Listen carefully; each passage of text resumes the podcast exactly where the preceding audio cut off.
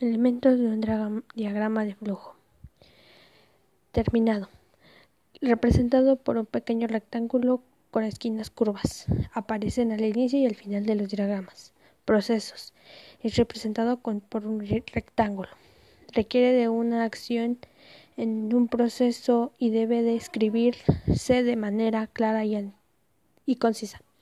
Puede ser descrito con una frase única del verbo sustantivo Subprocesos. Está representado por un rectángulo con líneas dobles en cada lado. Proceso importante que puede descomponerse en procesos más simples. Conector.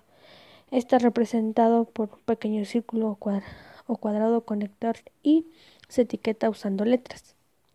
Asegura que los procesos estén conectados de forma lógica y correcta. Decisión. Representada por un diamante. Responde a con la decisión de sí o no. Líneas de flecha. Flechas dibujadas en una dirección. Mantiene la claridad del diagrama de flujo.